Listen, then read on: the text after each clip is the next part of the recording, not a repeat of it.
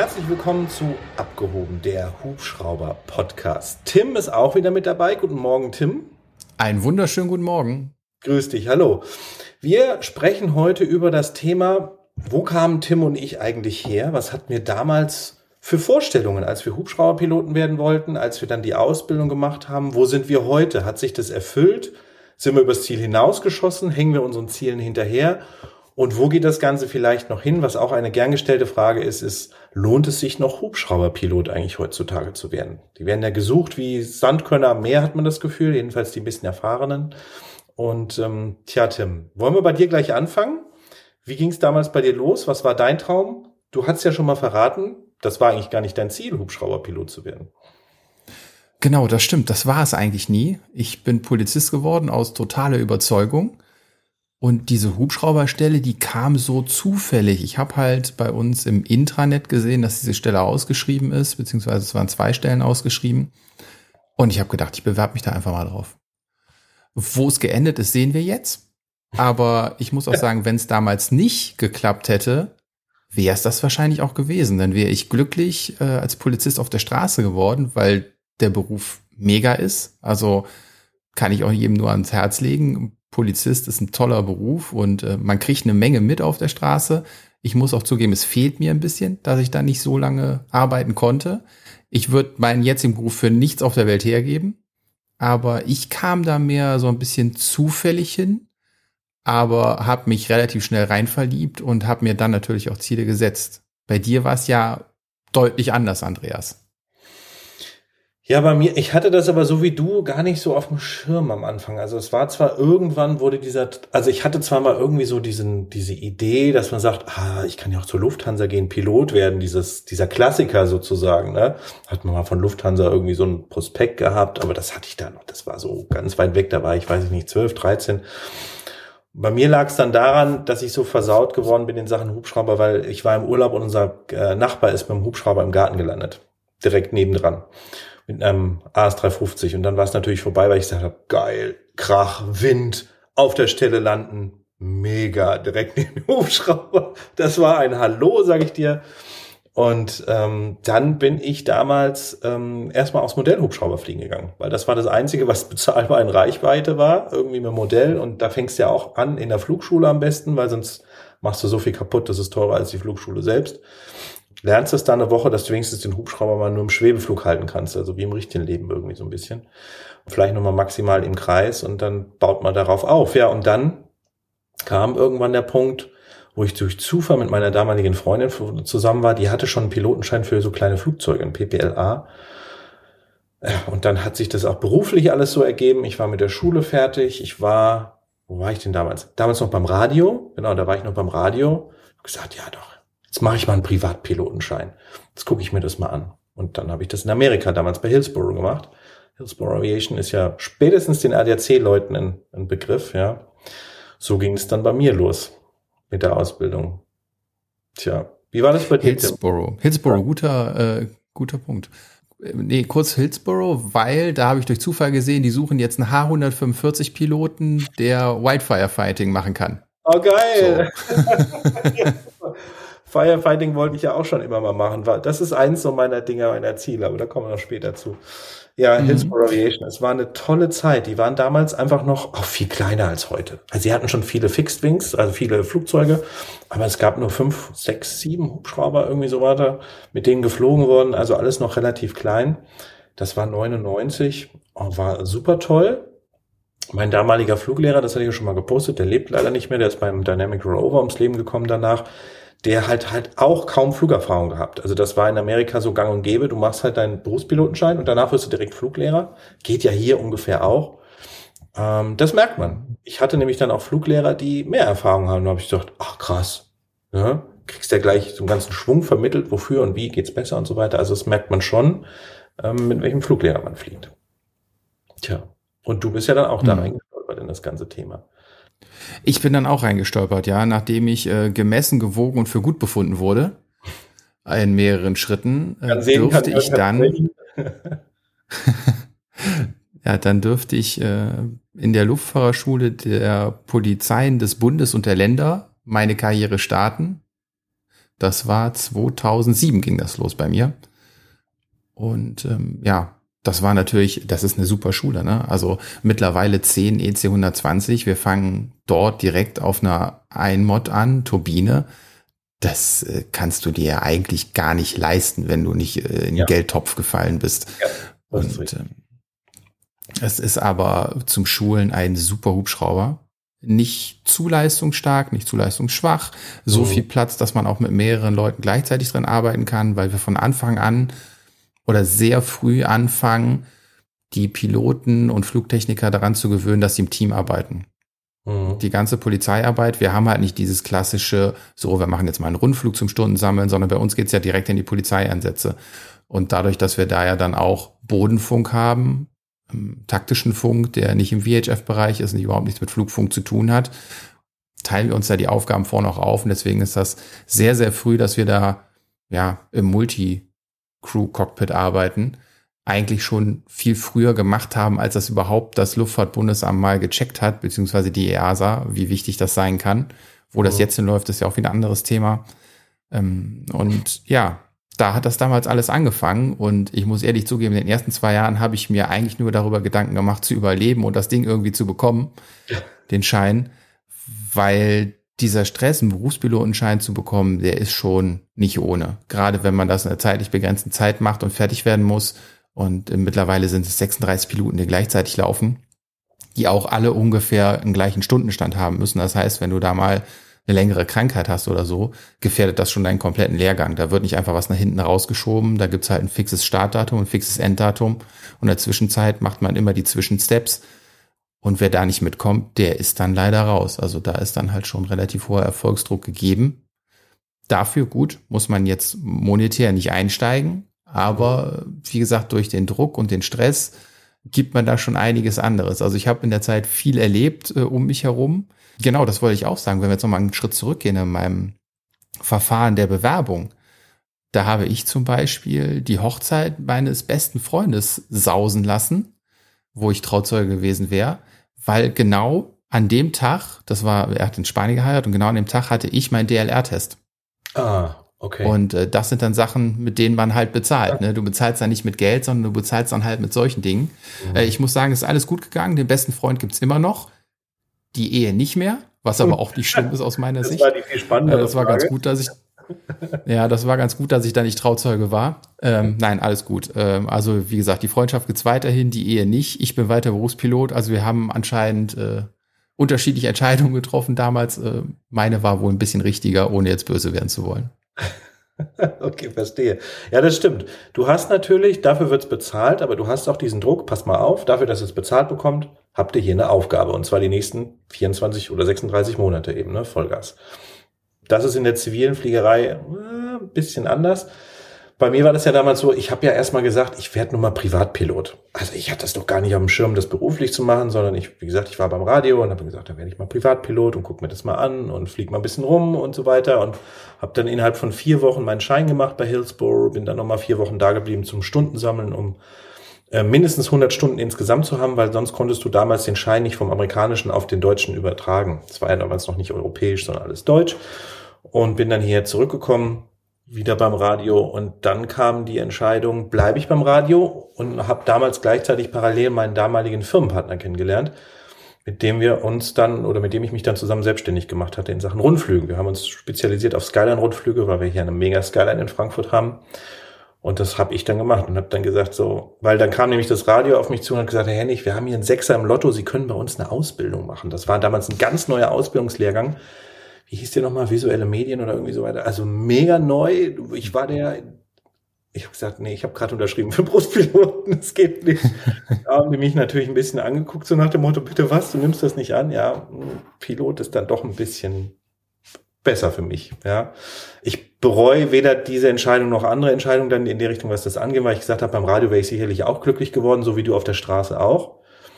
Es hat halt einfach in dem Moment musste ich diese Entscheidung treffen. Ich habe gesagt Berufspilot und dann bin ich auch Berufspilot geworden und ähm, ja, da ist dieser Stress nicht so dahinter. Vor allem heutzutage kannst du es ja echt gut steuern, wenn du ähm, selbst äh, das bezahlst, weil du sagst, ich nehme entweder den Ausbildungslehrgang, der ist ein bisschen komprimierter, das ist die integrierte Ausbildung, oder ich nehme die modulare Ausbildung, dann hast du viel weniger Fristen, hast viel mehr Zeit und kannst es nebenberuflich einfach viel besser machen, ja. Weil wenn du dich da so wegschließt, wie du das äh, machen musstest dann damals, wo du sagst, hey, hier, Fliegen, Ausbildung, dies, das, jenes, dann müsstest du dich ja zwei Jahre aus dem Beruf rausnehmen, ja. Hm, und das geht ja. für viele eben nicht. Ja, so deswegen, die meisten haben ja noch irgendwie was, wo sie was nebenher verdienen. Und dann machen die die modulare Ausbildung. Und das habe ich dann auch so alles gemacht. Und ja, bis jetzt habe ich es nicht bereut. Aber wie du schon sagst, du musst, und das begleitet dich das ganze Fliegerleben, eben immer wieder Prioritäten setzen bei manchen Dingen, wo du eben nicht einen Bürojob hast, sondern sagst, ich bin dann nicht verfügbar, ich muss fliegen, warum auch immer. Ja, geht es? Ist es bei euch eigentlich auch so, wenn, äh, weiß ich nicht, bei uns fällt ein Pilot aus, irgendeinen trifft, der Ersatz spielen muss an dem Tag.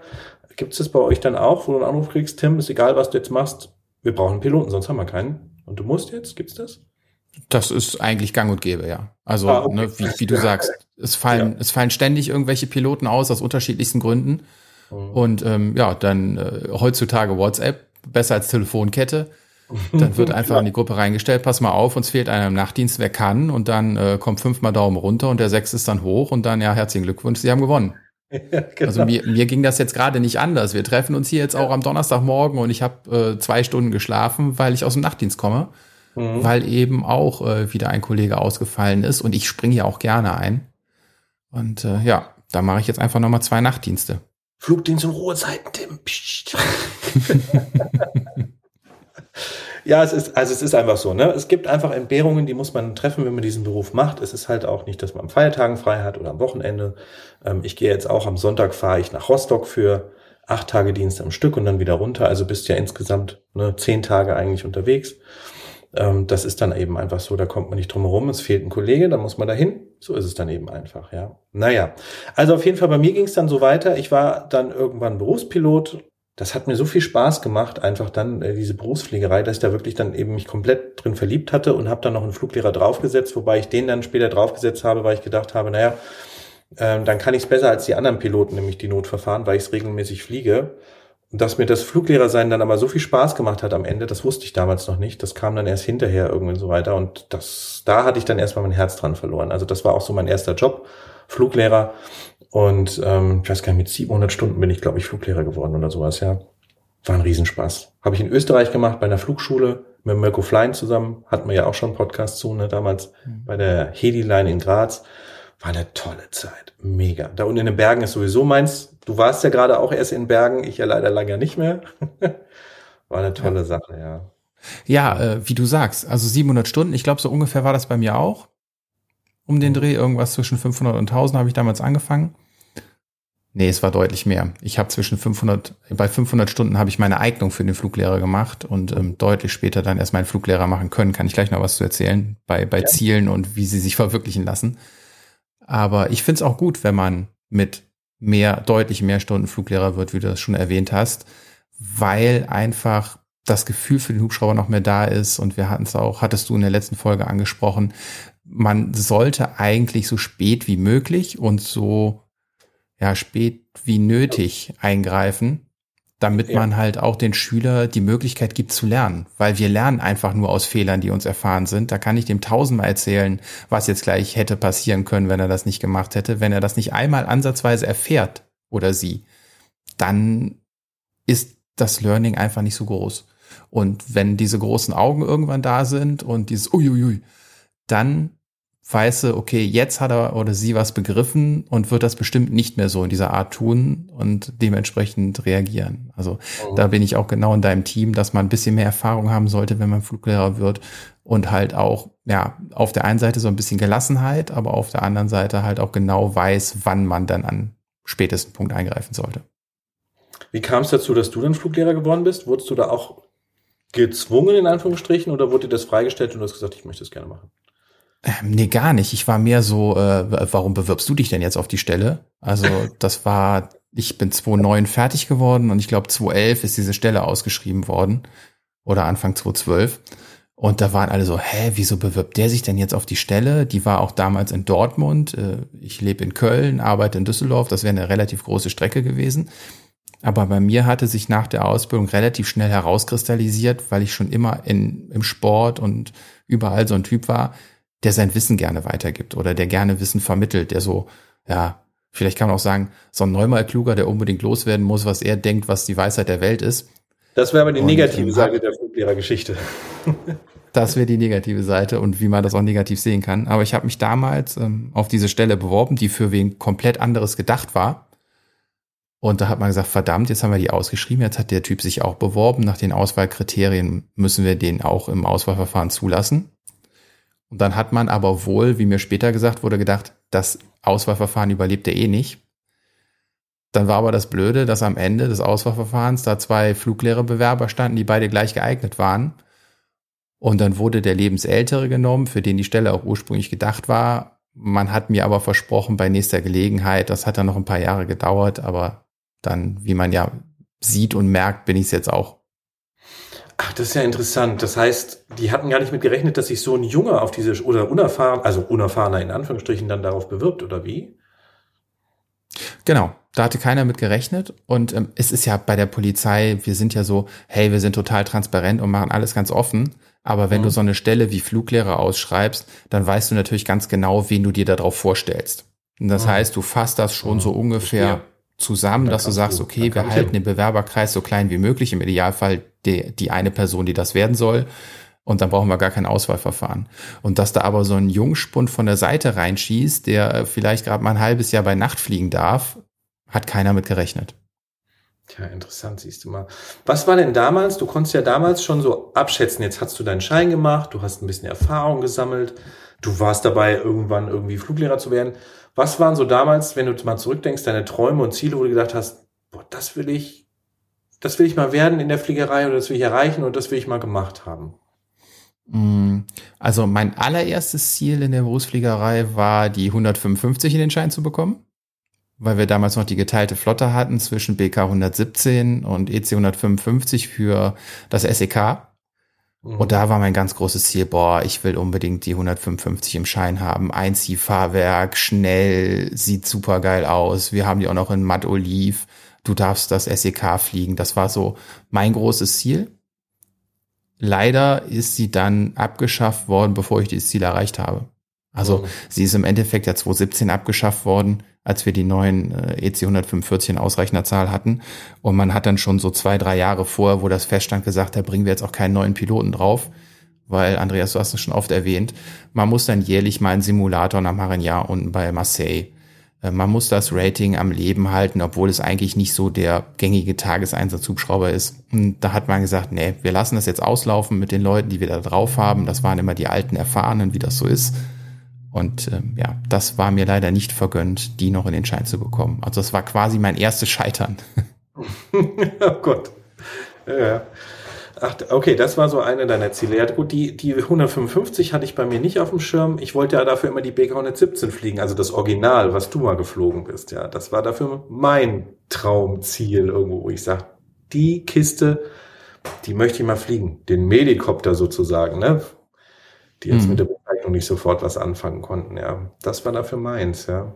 Bei mir war das dann aber auch so, was habe ich denn damals? Ich wollte damals auf keinen Fall in die Rettung, weil ich gesagt habe, nee, ist mir, ist mir zu langweilig. Weil ich eben einfach gesagt habe, dann musst du warten und dann darfst du ein Stückchen fliegen und dann musst du wieder warten, ne, am Krankenhaus wieder warten, musst also dann wieder ein Stückchen zur Station fliegen, dann wieder warten. Das war mir einfach zu viel warten. Ich musste mir die Hörner abfliegen, abstoßen. Ich war als Fluglehrer, bam, bam, bam, ganzen Tag unterwegs und das war eigentlich so das, was ich damals gebraucht hatte, wo ich aber gesagt habe, so, hm, was ich gerne mehr gemacht hätte, damals mit dem Stundenstand, so wie gesagt, so um die 700 Stunden, wo ich Fluglehrer geworden bin, war, ich hätte gerne mehr Filmflug gemacht. Ich habe zwar viel Filmflug gemacht, aber ich hätte gerne mehr gemacht.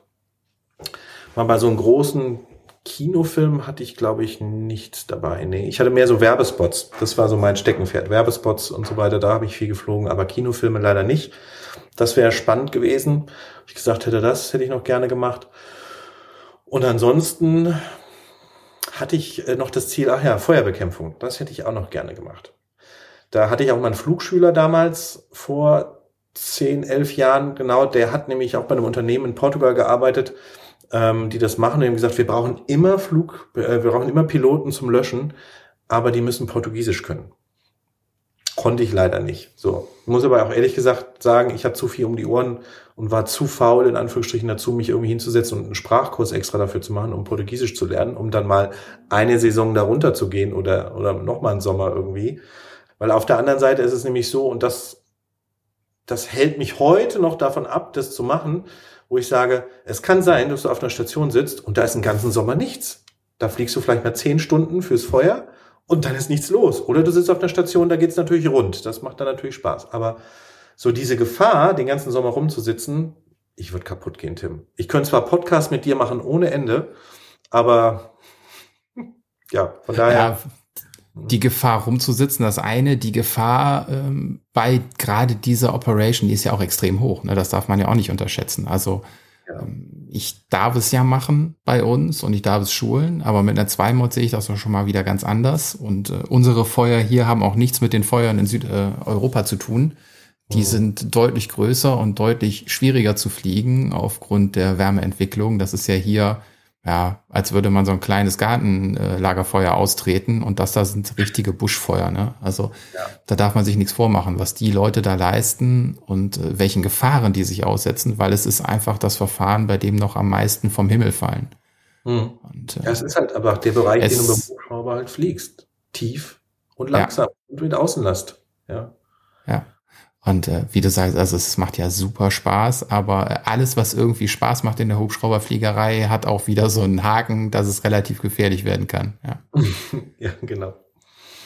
Tja. Aber das, das finde ich lustig, wie du das auch sagst. Ne? Also bei mir hat das mit der 155 nicht geklappt, was eigentlich mein Ziel war. Dafür ging auf einmal so, hey, du kannst jetzt Fluglehrer werden und dann guckst du auf einmal auf die andere Seite, wo die Tür auf ist und gehst schnell durch, damit du das schon mal hast. Und aus dem Raum gibt's wieder Türen, wo du dir vielleicht eine aussuchst, die bleibt aber zu, eine andere geht auf, mhm. wie das bei dir wahrscheinlich dann auch so war. Und das ist so oft, dass man eigentlich nie so einen klaren Weg definieren kann. Also man kann sich das gerne vorstellen, ich will irgendwann mal das werden und da muss ich ehrlich sagen, ich habe mir relativ früh vorgestellt, dass ich irgendwann mal Chef von Aus- und Fortbildung werden möchte bei uns in der Staffel. Das sieht jetzt gar nicht so schlecht aus, wenn ich keine äh, goldenen Löffel klaue, dass das irgendwann mal so passiert. Immerhin bin ich jetzt schon mal der Stellvertretende, also einen halben Weg bin ich gegangen. Äh, aber ja, die, diese großen Ziele am Ende, die funktionieren vielleicht, aber auf dem Weg muss man total flexibel bleiben und einfach das mitnehmen, was sich gerade ergibt. Ja, richtig. Ja, das stimmt schon. Das ist schon, es ist wirklich wahr. Und wie du schon sagtest, es tun sich Türen manchmal sehr spontan auf, wo du sagst, da gehe ich jetzt mal durch, mache ich, keine Ahnung, aber hört sich gut an, mache ich mal. Und hinterher denkt man sich, gut, dass ich gemacht habe, ja. Einfach eben, weil man dann doch irgendwas entdeckt, was man so noch nicht hatte. Und das empfehle ich auch immer gerne und sage, jeder, der in die Rettung will, vielleicht sollte er erstmal draußen ein bisschen rumgucken, ein bisschen erfahren sammeln. Da kann man viele Sachen nämlich mitnehmen, die man nicht in der Rettung lernt, aber einem trotzdem später weiterhelfen, ja. Also das ist schon eine spannende Geschichte. Was mir dabei noch eingefallen ist, fürs Fernsehen habe ich viele Flüge gemacht, ähm, viele Dingsflüge. Das war auch ein Riesenspaß. Aber irgendwie, auch wenn ich tausende von Rundflügen wahrscheinlich schon gemacht habe in meinem Leben, macht's immer noch Spaß. Es gibt ja viele Piloten, die einfach sagen, ach, mit Passagieren kann ich nichts anfangen und so weiter. Die stellen mir Fragen und so weiter. Ja, um Gottes Willen, lasst mich alles in Ruhe. Aber ähm, jedes Mal, wenn man die Skyline doch wieder dann sieht, ist es immer wieder schön. Aber ich bin dann wirklich ganz damals abgebogen in Richtung Fluglehrer, habe das ja in Bayern dann viele Jahre gemacht, nur zu 90 Prozent Fluglehrer, Fluglehrer, Fluglehrer, da viel ausgebildet auf der Capri. Und muss auch sagen, die Capri ist nach wie vor eigentlich einer der Hubschrauber, mit der ich am allerliebsten, aber auch da gehen die Geschmäcker auseinander, Tim, Notverfahren. ähm, weil gerade jetzt, äh, man muss sagen, äh, Robinson zieht die Zügel unheimlich an. Und zwar auf der R44 ist halt Standard in allen neuen Modellen, dass das elektronisch aufgezeichnet wird. Die Drehzahlen und alles. Das heißt, jedes Müh, was du über dem Maximum drüber bist, was du ja analog nicht abschätzen kannst, da bist du mit dem Zeiger an einer Stelle, du siehst aber nicht auf die Kommastelle genau, wo du bist, führt vielleicht zu einer Überdrehzahl. Dann muss die Kiste erstmal wieder in die Wartung, ist lange weg, bis sie dann wiederkommt, obwohl nichts dran ist, aber es muss kontrolliert werden. Das macht es jetzt extrem schwierig, weil du viel früher rein musst als Fluglehrer. Und da nicht mehr so mhm. entspannt bist. Und das, den Vorteil hat die Capri einfach mit ihrem riesen Drehzahlmesser, wo das total egal ist. Also, tolle Sache. Tja, und wie ging es dann bei mir weiter? Dann ähm, war ich ja weiterhin selbstständig, war eigentlich immer selbstständig in meinem Leben die ganze Zeit.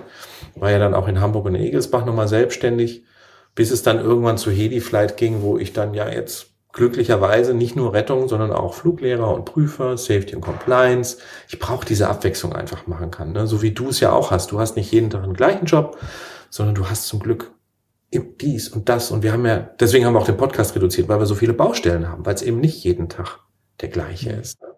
Ja, ja, absolut. Du sagst, dann warst du lange selbstständig und äh, jetzt bist du ja nicht mehr selbstständig. Jetzt bist du ja eigentlich auch relativ gesettelt, würde ich sagen. Äh, mhm. hast irgendwo deine Berufung, dein, dein Frieden, deine Familie gefunden. Also jetzt nicht im privaten Sinn, sondern im beruflichen Sinn die Familie gefunden, im privaten natürlich auch. Aber ja, wenn wir jetzt so überlegen, was wir unseren jungen Zuhörern, also jung fliegerisch, das hat ja jetzt nichts mit dem Lebensalter zu tun, die sich überlegen, soll ich Hubschrauberpilot werden? Lohnt sich das? Wenn ich das werde, was habe ich zu erwarten? Muss ich mir da vorher ganz große Gedanken machen? Hört sich ja jetzt gerade schon bei uns so an, als sollte man das eher nicht, als sollte man flexibel bleiben, aber eine Grundidee haben. Was würdest du den Leuten jetzt so als Grundtipp mitgeben, die sagen, werde ich jetzt Pilot oder werde ich es nicht? Und dann wollen wir gleich noch drüber reden, ob sich das überhaupt lohnt, auch Hubschrauberpilot zu werden. Mhm. Also ich sage immer, also es gibt, wenn man mal ganz von vorne nochmal anfängt, es gibt eine gefährliche Stelle, wo man viel Geld ausgibt und dann nicht Pilot wird. Und zwar, viele machen mittlerweile ein Studium und gleichzeitig die Berufspilotenlizenz, weil meistens ist ein Studium mit der Berufspilotenlizenz bei manchen Flugschulen kombiniert. Oder du hast schon einen Beruf und machst dann den Pilotenschein und dann hast du das Problem, dass du in deinem Beruf, in dem du schon bist oder für den du studiert hast, relativ schnell aufsteigst und dementsprechend auch einen guten Verdienst hast an der ganzen Geschichte. Ne? So, und dann machst du das Fliegerische so ein bisschen nebenbei. Und wenn du jetzt das Studium und die Fliegerei gleichzeitig machst, dann findest du, so war es früher mal, mittlerweile geht's ja schneller, aber dann findet man ziemlich schnell mittlerweile einen Job. Früher war das eben nicht so und dann war die Gefahr, dass man eben nicht Vollgas sucht, wenn man weiß, ich habe jetzt so viel Geld ausgegeben, ich muss jetzt einen Job finden, ja, und dann ist man ja viel mehr bereit zu vielen, als wenn du eine ganz sichere Einnahmequelle hast, wo du sagst, ach nö, das gefällt mir nicht, ich guck mal lieber da. Ähm, ich will Vollzeit gerne fliegen und große Hubschrauber und nicht erstmal ein bisschen am Empfang arbeiten und nebenher am Wochenende Rundflüge machen und so weiter. Da ist dann die Gefahr, und das habe ich sehr oft gesehen, dass die Leute in ihrem Beruf, den sie entweder studiert haben oder vorher hatten, bleiben und Berufspilot umsonst geworden sind, weil sie hinterher keinen Job gekriegt haben, weil sie eben einfach nicht ganz unten anfangen wollten auf dieser Leiter, auf der sie ja eigentlich stehen mit der neuen Berufspilotenlizenz. Ja, also ganz viele Ausbildungen sind da einfach für die Füße dann gewesen. Dann ist es so gewesen, dass man einfach sagen muss, Selbstständigkeit in der Fliegerei ist auch eine schöne Sache, aber hat man auch viele schlaflose Nächte. also auch das sollte man sich doch mal überlegen, ob man das macht.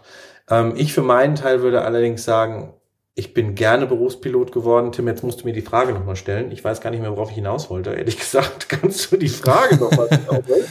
Ja, ich überlege gerade auch, also generell, was wir, was wir den Leuten, die überlegen, Berufshubschrauberführer zu werden, was wir denen anraten würden, wie sie ihren Weg angehen, ob sich das lohnt und ja, wie, genau. wie, die, wie der Weg aussieht.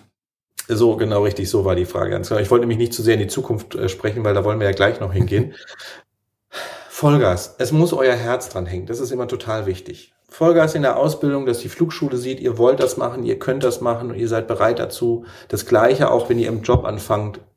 Vollgas. Es, es geht nicht anders. Ihr müsst euch beweisen, ihr müsst euch, ähm, ihr müsst euch, ihr müsst zeigen, dass ihr das wollt. Und wenn ihr, wenn die Flugschule oder wenn der spätere Betrieb, in dem man arbeitet, sieht, ihr wollt das, ihr steht dahinter, ihr gebt Gas, umso schneller kommt man auch weiter, weil einfach der Betrieb sagt, der investiert so viel in uns, was seine Zeit angeht, diese Flexibilität, die du angesprochen hast, Tim. Ne?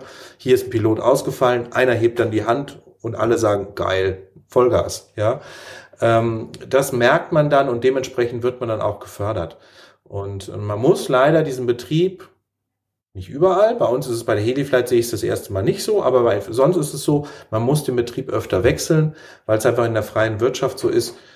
Du fängst irgendwo Pipeline an, aber dann geht es da nicht weiter, weil, weiß ich nicht, da gibt's dann andere Sachen, die einfach nicht so sind wie da. Also muss man von der Pipeline dann eben zu einem Unternehmen gehen, danach vielleicht, wo man Außenlast fliegt, weil man das irgendwie machen will. Dann sagt man, ich will Fluglehrer werden, dann geht man wahrscheinlich an eine Flugschule irgendwie so. Das heißt, ich muss meinen Ort verändern, meinen Wohnort eben auch teilweise ähm, um das zu machen, was mir Spaß macht. Bei dir, Tim, ist es ja der Vorteil, das haben wir schon oft gesagt, du hast alles in-house, was dir so Spaß macht, Fluglehrer, Feuerlöschen, Polizeieinsätze und so weiter. Das findet man halt draußen nicht. Da gibt es so wenig Hubschrauberunternehmen, die sind halt alle so spezialisiert, die einen auf Außenlast, die anderen auf die Flugschule, die anderen auf dies, die auf das. Da muss man sich einfach verändern und da muss man flexibel sein, was den Wohnort angeht. Weil wenn ich jetzt hier in Reichelsheim nicht arbeiten würde, dann bin ich, weiß ich nicht, bei der DRF, sage ich jetzt einfach mal, aber dann ist meine Station nicht mehr Reichelsheim, wo ich in der Nähe wohne, sondern eben München. Jetzt sagen alle, ja, München ist klar, Andreas, da will auch gar keiner hin. Ne?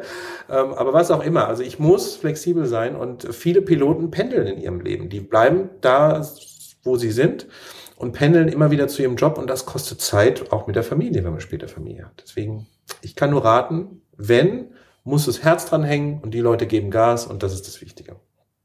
Ja, ganz genau. Also auch was du mit dem Pendeln sagst, ne? wenn, wenn wir bei uns äh, in der Polizeifliegerstaffel vom Pendeln reden, dann reden wir so über maximal 120 Kilometer eine Strecke, was schon relativ viel ist. Ja. Aber wir haben Kollegen jetzt in der Fliegerei, nicht bei der Polizei, sondern zum Beispiel in der Rettung, äh, die leben in Süddeutschland und haben eine Station irgendwo oben im Norden an der Küste. Und genau. das ist keine Seltenheit, dass die Leute sich ja. da für die Zeit noch eine Bude nehmen, wo sie da sind und dann so ein, weiß ich nicht, sieben Tage on, fünf Tage off oder sowas machen, aber ganz bewusst äh, dann sich für einen Job entscheiden, der sie erstmal von ihrem sozialen Umfeld komplett trennt, wenn sie arbeiten gehen. Richtig, so ist es. Und dann musst du gucken, wie kannst du deine Qualität irgendwie verbessern. Oder du ziehst dahin, wo deine Station später mal ist. Das ist dann natürlich beste Qualität ever, die du hast, ne? weil du einfach nach dem Dienst nach Hause gehen kannst und wenn du frei hast, hast du auch frei. Aber ich habe auch jetzt Kollegen, die pendeln von von Nürnberg an die Küste hoch, die pendeln von Österreich nach Berlin, alles Mögliche, ja, riesige Strecken und ähm, das ist das ist viel Zeit und viel Geld, was auch da auf der Strecke bleibt. Ja, ja, das, äh, das ist auch immer, ne? Man sagt, ja, man verdient ja als Pilot bestimmt total toll. Also total. man verdient mit Sicherheit nicht schlecht, aber ich sag mal, wenn man mit der Fliegerei Geld verdienen will, dann geht man nicht in die Hubschrauberfliegerei. Ja, da genau gibt's so andere Fliegerei, die äh, von ihrem Betriebsstunden günstiger ist im Verhältnis, wo man sehr viel mehr Geld verdienen kann, weil es halt äh, dann die Touris in den Urlaub geschattelt werden. Da kann man auf jeden Fall mehr Geld verdienen. Aber es macht halt auch nicht so einen Spaß, ne? wenn ich immer auf die Schiene gesetzt werde und heute fährt die 18 bis nach Istanbul. Da äh, kann ich nicht mal eben irgendwo noch ein Kürfchen drehen oder muss den Flieger ja. von Hand irgendwo runterbringen. Da ist alles auf Schienen gesetzt und äh, ja. in strikte Regeln gegossen und da kann ich nicht mal eben das abändern. Das ist alles Unternehmenspolitik und Luftfahrt, äh, Luftfahrtwege, da kann ich nicht interpretieren. Da bin ich gebunden. Ja, es sei denn, du wählst den Weg und sagst, du gehst offshore an die Küste fliegen. Da kannst du natürlich wirklich gut verdienen. Ähm, die zahlen dir auch den Flug hin und wieder zurück, aber du bist dann auch wieder 14 Tage, sage ich jetzt einfach mal, off. Oder machst Offshore-Rettung, da bist du ja auf See dann deine ganze Zeit, ja. Also das sind noch Jobs, da kann man wirklich gut verdienen, aber auch da entbehrt man wieder mehr, weil man sagt, ich bin noch weiter weg von zu Hause oder ähm, flieg halt zweieinhalb Stunden geradeaus bis zur Bohrinsel, zweieinhalb Stunden wieder zurück und das den ganzen Tag hin und her. Kann man natürlich super IA-Stunden sammeln, kann man super Multipilot-Cockpit-Zeit sammeln. Das kann man da alles sammeln, aber es ist halt einfach wie ein Linienverkehrflug. Ja. Ja, und wenn du da angekommen bist und das Geld verdienst, dann brauchst du auch keine Stunden mehr sammeln. Dann hast du ja alles, weil die fordern ja im Prinzip alles. Also da gibt's ja kaum noch was, wo du sagst, nee, da gucke ich jetzt, dass ich das noch bekomme. Da brauchst du ATPL, da brauchst du AFA, da brauchst du Kommandantenstatus. Also da bist du ja schon relativ am Ende deiner Karriere angekommen, was fliegerisch noch möglich ist. Ja, wobei die nehmen auch junge Piloten. Also wenn du äh, Berufspilot wirst und du machst dein IA gleich mit, ATPL kannst ja noch nicht haben, nur den ATPL VFA Credit. Dann, die nehmen auch junge Piloten direkt von der Dings weg. Also das hatte ich auch schon oft. Die werden dann halt da oben, weiß ich nicht, fünf Jahre Co-Pilot und dann steigen sie auf zum Kapitän, weil dann haben sie eben alles bis dahin. Also das geht schon, aber es halt, du musst halt noch mehr, noch mehr Geld in die Hand nehmen, weil du musst dieses IA bezahlen und das kostet ja auch aktuell noch 60, 70.000 Euro, sowas um den Dreh. Manche bieten es auch schon ein bisschen günstiger an, weil sie einen Weg gefunden haben, das auf Single-Engine-Turbine zu machen. Und wir sind ja auf einem guten Weg hin, dass wir uns dahin bewegen, dass vielleicht Robinson irgendwann so weit sein wird, dass es da noch mal ein bisschen günstiger wird, aber das dauert noch ein bisschen. muss Robinson sich noch bewegen. Die müssen nämlich nur einen Satz in ihr Handbuch schreiben, dass man damit auch IA fliegen kann, also wenigstens als Training in VMC Conditions. Wenn sie das reinschreiben würden, dann könntest du sofort auf Robinson Ausbildung machen, ja. So, also das heißt, zu den 120.000, die es im Moment im Schnitt kostet, je nachdem, auf welchem Modell du es machst, kommen dann halt nochmal 60, 70 drauf, bis du ratzfatz bei 190. Oder du machst so ein Paket durchgehende Ausbildung mit allem Pipapo, aber bist du trotzdem bei 160.000 irgendwann am Ende. Das ist irre, irre viel Geld. Irre viel Geld. Ja. Was können wir denn, Tim, was kannst du denn unseren Zuhörern empfehlen, wo man sagt, jetzt kommt heute einer zu dir und sagt, Tim, ich würde gern Hubschrauberpilot werden, aber wenn ich mir das so angucke mit den Drohnen, ich weiß nicht. Kannst du mir da einen Rat geben, einen Tipp geben? Soll ich das machen, ja oder nein? Auf jeden Fall machen. Nein, ähm, es, ist, es ist eine legitime Frage, absolut. Und es ist ja auch nicht so, als würden wir uns da keine Gedanken darüber machen, was die Drohnen uns irgendwann als Arbeitsfeld bei der Polizei abgraben. Es wird aber weiterhin definitiv Hubschrauberfliegerei geben, die nicht durch Drohnen geleistet werden kann. Und das auf Jahre gesehen. Also wenn ich mhm. da zum Beispiel bei dir an die Rettung denke, das wird noch sehr, sehr lange Zeit brauchen, bis wir Patiententransporte mit Drohnen haben. Man muss sich ja überlegen, wo man da landet, wie man da landet das ist mit Drohnen erstmal auf eine absehbare Zeit nicht durchführbar. Sag ich jetzt aus, aus meiner Sicht. Vielleicht kommt nächste Woche einer um die Ecke und sagt, hey, wir haben die erste Drohne, die äh, in ganz Deutschland alles vermessen hat und wir können jetzt Einsätze fliegen. Bei der Polizei, wir merken das definitiv schon, dass uns die Drohnen Einsätze abnehmen, was aber gar nicht schlimm ist, weil sich unser Einsatzspektrum ja auch dementsprechend verändert und wir müssen jetzt eben nicht mehr über den Demos stehen müssen jetzt nicht mehr unbedingt die Fußballfans begleiten, weil es da einfach Drohnen gibt, die so relativ stationäre Sachen relativ gut abarbeiten können. Da haben wir wieder Zeit für andere Sachen. Wie gesagt, es gibt dann halt auch Sachen, die können die Drohnen einfach noch nicht. Also eine Verfolgungsfahrt wird eine Drohne nie ordentlich begleiten können, aufgrund von Fluggeschwindigkeit und Mobilität.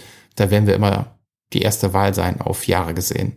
Und ähm, Rundflüge, also Rundflüge mit einer Drohne. Ich kann mir nicht vorstellen, wenn sich jemand einen Rundflug gönnt, dass der irgendwo einsteigt, wo keiner drin sitzt und dann irgendein Gerät ihn rumfliegt, wie sich die das in Dubai so schön vorstellen mit ihren Taxen.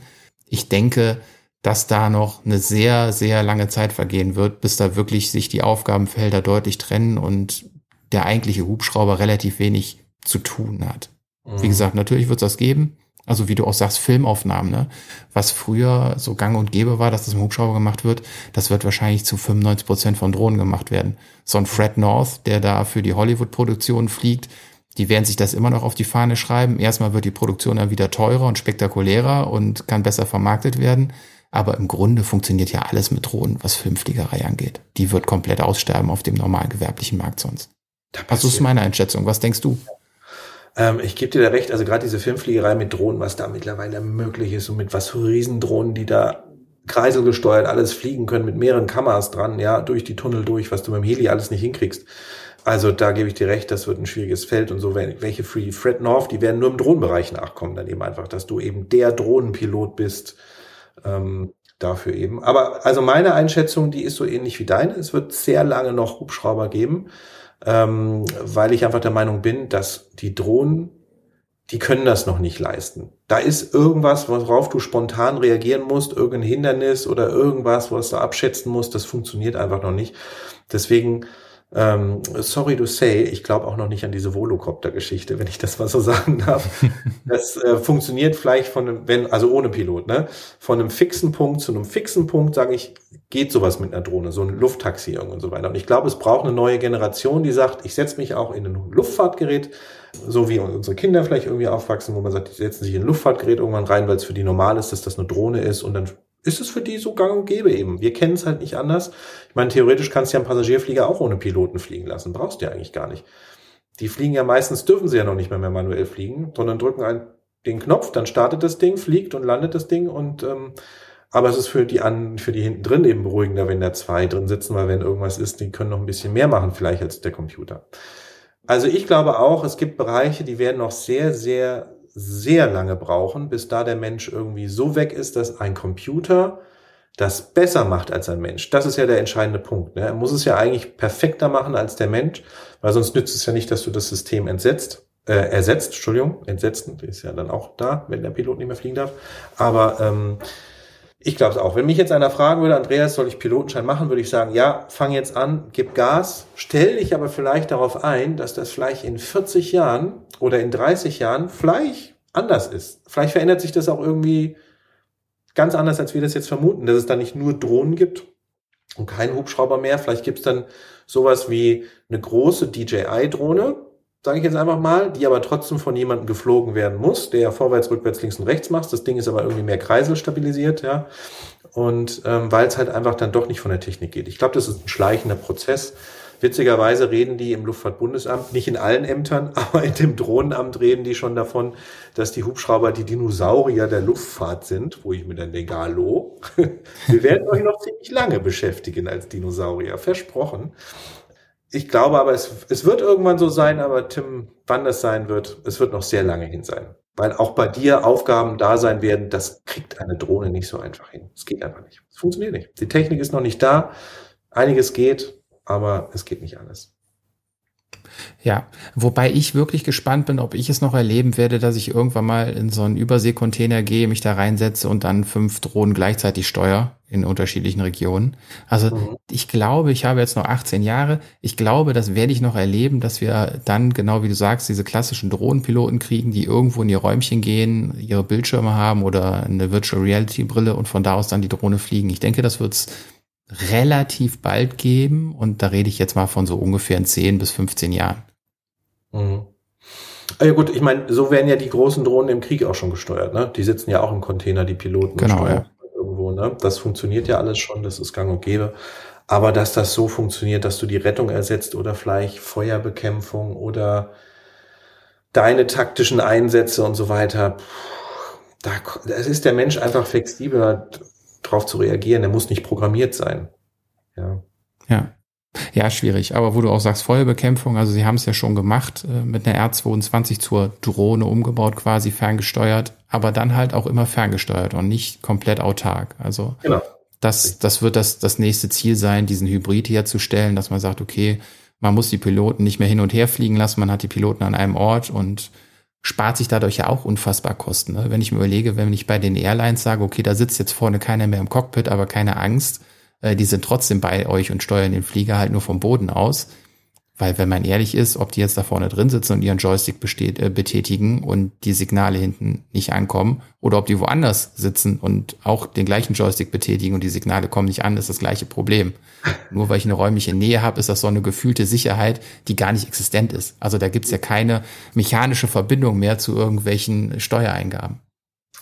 Ja, es hat dieses Gefühl, da ist noch einer, der kann vielleicht noch irgendwas machen neben dieses. Ne? Aber ich kann es nicht beurteilen. Ich fliege ja kein Flugzeug in dem Sinne, dass ich jetzt sagen könnte, es gibt kein Notverfahren, was irgendwie nicht irgendwie automatisiert abgefeiert werden kann. Aber mal schauen, wo es hingeht. Ich meine, du hast natürlich den Vorteil, wenn du sagst, ich nehme jetzt einfach nochmal das Beispiel Passagierflieger, wenn das gehen würde, du kannst ja dann mit zwei Piloten von mir aus fünf Flieger steuern. Es ist ja nicht so, dass in allen gleichzeitig irgendwas brennt und kaputt geht, sondern da sind fünf auf Strecke, die landen auch nicht alle gleichzeitig, sondern einer nach dem anderen.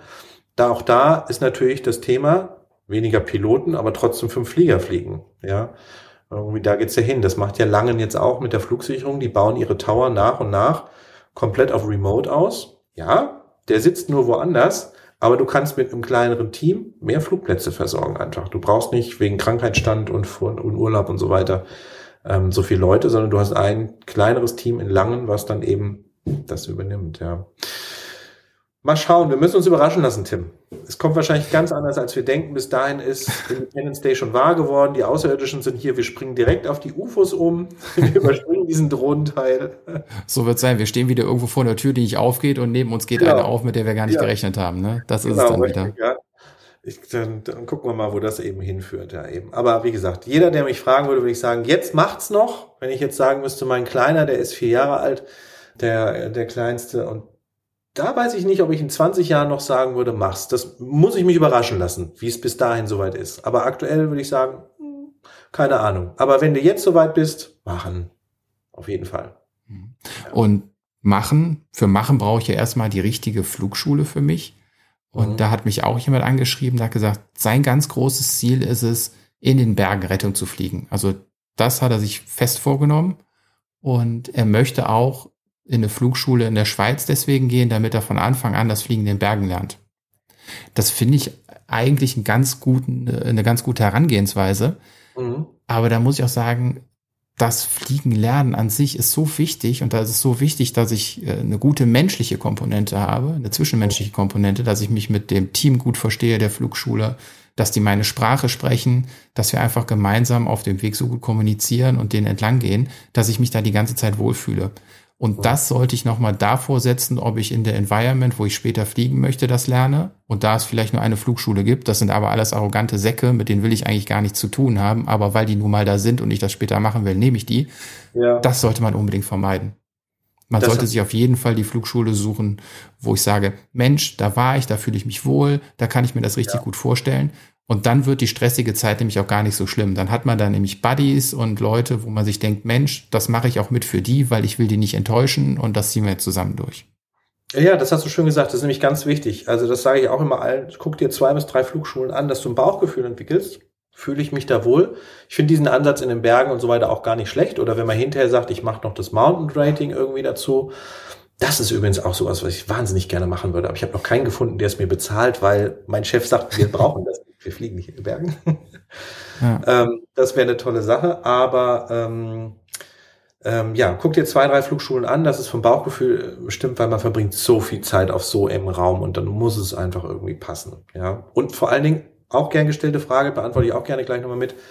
Ja, dann gehe ich in die USA und mach's da und komme wieder oder mach da meine Stundensammelphase in den USA. Ja, es war eine ganz witzige Idee, aber ich empfehle immer, die Ausbildung da zu machen, in dem Land, wo man später auch fliegen möchte, weil man muss die Gegebenheiten kennen. In den USA lerne ich zwar auch fliegen, teilweise von der Theorie würde ich sagen, eigentlich sogar besser als wir, was die Prüfung angeht, aber gut, macht's hier, wenn ihr hier fliegen wollt, weil ihr müsst die Gegebenheiten kennenlernen. Ihr müsst euch ein Netzwerk aufbauen. Ihr wollt hinterher einen Job haben, also müsst ihr möglichst viele Leute kennen dann eben dafür, weil die, man wird eingestellt nach, kennst du jemanden, der zu uns passt? Ne? Und wenn dann keiner da ist, der zu uns passt oder wenn man keinen kennt, der gerade in dem Status ist, den man gebrauchen kann, dann erst kommt der Bewerbungsstapel dran. Also von daher ist es wichtig, sich ein Netzwerk aufzubauen, die Gegebenheiten zu kennen, mal oben an der Küste gewesen zu sein, unten in den Bergen, ja. Nutzt die Zeit eben dafür, so ein bisschen rumzuschauen. Es ist so wichtig. Und dann kann man gerne noch mal 50 Stunden in die USA gehen und da ein bisschen rumfliegen und in, auf dem Parkhaus landen und einkaufen gehen mit einer Single Engine. Das geht alles. Aber ähm, den Hauptteil würde ich immer in dem Land machen, wo ich später fliegen möchte. Ganz wichtig. Tja, cool, Tim. Ja. Mal gucken, wenn es unseren Podcast so lang gibt, hören wir uns diese Folge in 20 Jahren nochmal an. Dann machen wir eine Fortsetzung davon, ob wir noch genauso genau. denken. Da machen wir eine Fortsetzung aus unseren Containern, wo wir die Drohnen durch ja, äh, genau, Australien fliegen. Ja. Genau, sitzt du im Container nebendran, ja. Ja. Der eine ja. fliegt irgendwie in Kanada, der andere in Australien, man geht dann in der Mittagspause zusammen Kaffee trinken. Genau, richtig, ja. Schön hast du das gesagt. Cool. Schauen wir mal, wo es hingeht. Ich bin sehr gespannt. Es verändert sich sehr viel, aber der Pilotenjob, der Pilot, der wird noch gebraucht. Übrigens, äh, sehr wichtige Geschichte. Wenn ihr Zeppelin fliegen wollt, oder ich habe auch gehört, dass bei Lilium, ne, dieses Startup-Unternehmen, was ja auch so eine, naja, Drohne mal entwickelt, sag ich mal, da wo es hingehen soll, die nehmen nur Hubschrauberpiloten übrigens, weil die Dinger auch schweben können und das kann ein Flugzeugpilot eben nicht. Deswegen bevorzugen die beim Zeppelin und auch bei dieser Lilium-Geschichte oder bei, auch bei vielen anderen Unternehmen, die schwebende Sachen haben immer Hubschrauberpiloten. Also allein dafür ist eine Hubschrauberpilotenausbildung schon wichtig. Ja, so nochmal so als Tipp. Es lohnt sich, Hubschrauberpilot mhm. zu werden. Ja, vielleicht erzählt uns demnächst ja auch mal ein Zeppelin-Pilot, wie das alles so geht. Ich habe da sowas ja. im Gefühl. das wäre nicht schlecht, oder? Ja. Toll, Tim. Ich danke dir dafür, für deine Einschätzungen. Ja, danke dir. War wieder interessant, hoffe ich, auch für die Leute da draußen ein paar Tipps bekommen zu haben. Es ist immer schwierig, das kon äh, konstruktiv aufzubauen, ähm, weil wir verfangen uns immer wieder in den Themen, aber ihr konntet vielleicht was mitnehmen aus dem Weg, den wir gegangen sind, auch wenn wir nicht so viel darüber erzählt haben. Nehmt es einfach ein bisschen als Tipps, als Motivation und ich hoffe, euch alle irgendwann mal da oben treffen zu können. Das machen wir. Da freue ich mich auch drauf, Tim. Dann pass auf dich auf. Ich wünsche dir einen tollen Start in deinen Tag. Jo, dir auch. Mach's gut. Bis dann. Danke. Tschüss. Ciao.